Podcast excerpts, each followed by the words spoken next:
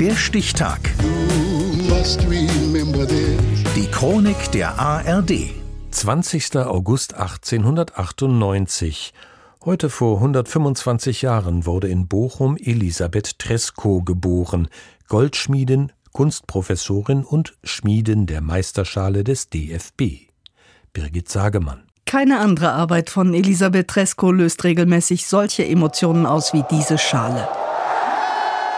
Jubelstürme und Tränen für eine Trophäe, die viele auch Salatschüssel nennen. Unzählige Male geküsst, gestreichelt, fotografiert und hochgehalten. Da ist das Ding!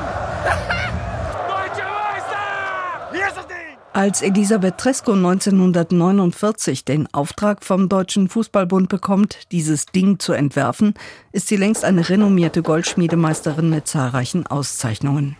Schon mit 21 Jahren hat sie ihre eigene Werkstatt gegründet im Haus der Eltern in Bochum.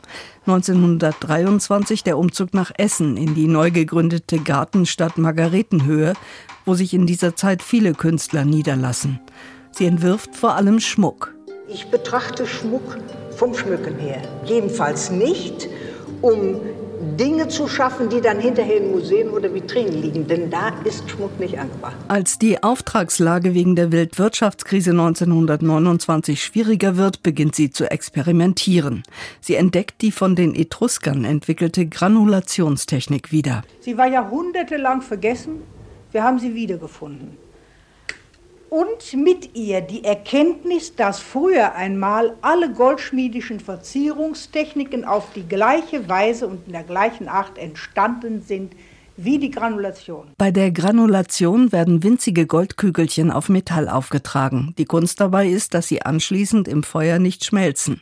Elisabeth Tresco soll die Kügelchen mit ihrer Spucke davor geschützt haben. Die kunstvollen Schmuckstücke wirken auch ohne Edelsteine. Das Gold ist der Star. Das Gold hat von jeher eine faszinierende Wirkung auf die Menschen ausgeübt. Sein der Sonne ähnlicher Glanz und seine leuchtend gelbe Farbe haben es zu einem begehrten Material gemacht. Elisabeth Tresco macht sich mit der Wiederentdeckung und modernen Interpretation der Granulationstechnik einen Namen.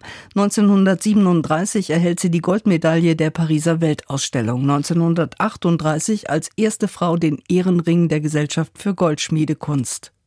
Nach dem Zweiten Weltkrieg wird sie 1948 Leiterin der Gold- und Silberschmiedeklasse der Kölner Werkschulen.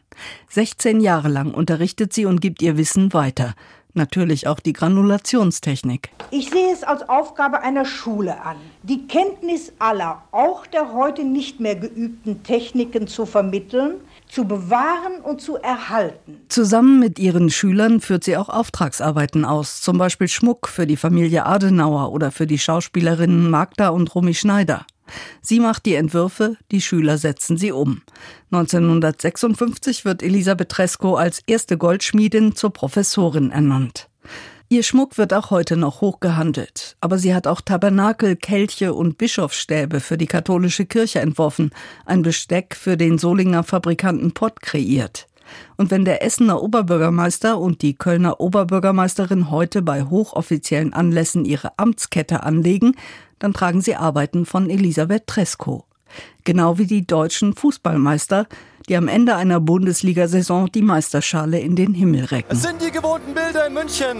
Das Podest, der rote Teppich, die Spieler ganz in Rot und mittendrin steht noch die Salatschüssel. Die Geboren wurde die Frau, die diese besondere Trophäe kreiert hat, heute vor 125 Jahren.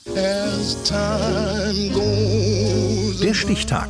Die Chronik von ARD und Deutschlandfunk Kultur. Produziert von Radio Bremen.